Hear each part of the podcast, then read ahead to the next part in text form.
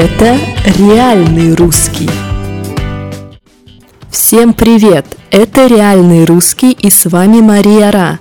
Давайте посмотрим, что сегодня за день такой. Сегодня 7 июля, и это Иван Купала.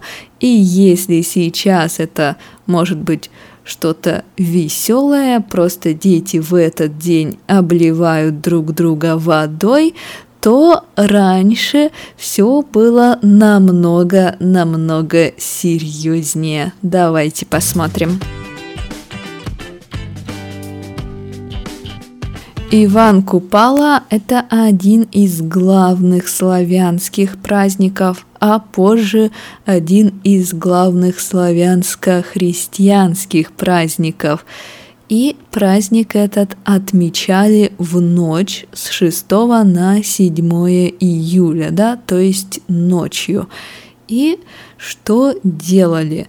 В этот день славяне собирались у реки, у озера и купались там, да, то есть плавали для удовольствия. Они купались, играли в игры и прыгали через костры. Звучит довольно неплохо, но давайте посмотрим, что было на самом деле. После XVI века было все относительно нормально. Люди действительно просто купались, просто играли, танцевали, прыгали через костер, прыгали через огонь, то есть, и было все относительно безопасно, а вот до 16 века все было жестоко. Во-первых, все девушки обязаны были прыгать через огонь, и часто не только все девушки, но и молодые люди. И отказываться было нельзя. Если девушка отказывалась прыгать через костер, то ее могли наказать, и люди начинали считать, что она ведьма, что внутри нее что-то злое, и, в общем, все было печально, если девушка через костер не прыгала. Парень тоже должен был прыгать через костер. Если он отказывался, его, конечно, ведьмой не называли, но тоже потом к нему относились не очень хорошо. Почему я так много говорю об этом, в чем проблема прыгнуть через костер, через огонь. А проблема в том, что до 16 века, особенно давным-давно, костры делали огромные, очень большие, и люди могли начать гореть. Люди могли загореться, и люди могли погибнуть, умереть в огне и никто им не помогал, потому что считали, что если человек горит от огня в ночь на Иван Купалу, то этот человек плохой, злой, на самом деле это ведьма или колдун, да, то есть это кто-то из злых магов. Вот так, так что люди реально могли погибнуть в эту ночь.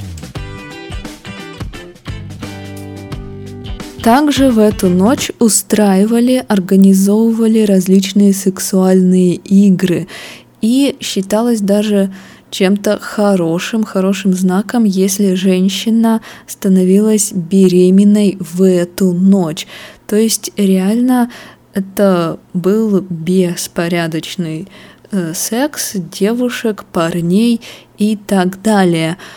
Поэтому вот так сначала прыгали через костры, потом были сексуальные игры, довольно жуткие и неприятные, а после этого все купались в реке или в озере, потому что считали, что вода в этот день магическая, вода волшебная, и что вот это все плохое, что люди делали в эту ночь, эта вода уберет все плохое. Ну, в общем, довольно странный и довольно страшный обряд. после 15-16 века, конечно, уже было не так. Сейчас тем более так никто не делает. Но давным-давно Иван Купала – это страшная ночь была. Ну а что же в этот страшный день происходило в истории России? Давайте посмотрим. Итак, в 1932 году в Ленинграде научились делать сухое молоко, то есть порошок.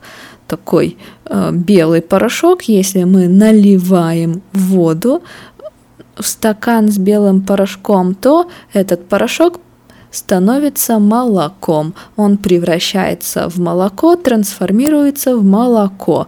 Очень полезная вещь. В 1938 году по телевизору показали первый концерт, то есть была первая телевизионная передача в СССР. Концерт шел два часа. Это, конечно, сейчас кажется скучным, но тогда это был реально прорыв, прогресс и так далее. Скоро телевидение станет массовым. В 1947 году в СССР появилось общество знания, и, соответственно, это общество распространяло знания.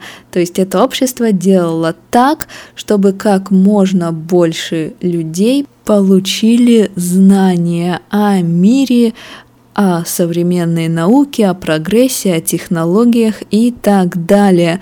То есть это общество проводило лекции, научно-популярные лекции, печатало статьи, опять же, о науке, о технике и так далее. То есть общество знания сделало очень и очень много для того, чтобы люди стали немного умнее.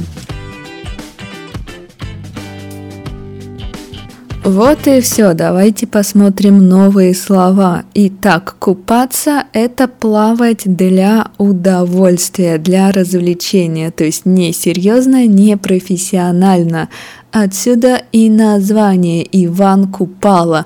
Это день, точнее, это ночь, когда нужно купаться. Обязательно.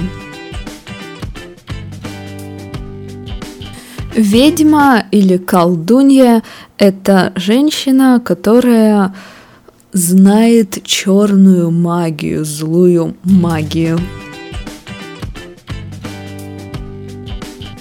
И последнее на сегодня – сухое молоко. Вы знаете, это такой порошок сухой, туда можно добавить воды и получится реальное молоко. Сухое молоко научились делать в Ленинграде в 1932 году.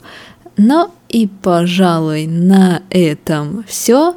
Можете отметить Иван Купала по-современному, просто выйти на улицу и обливать друг друга водой. Это весело. До завтра!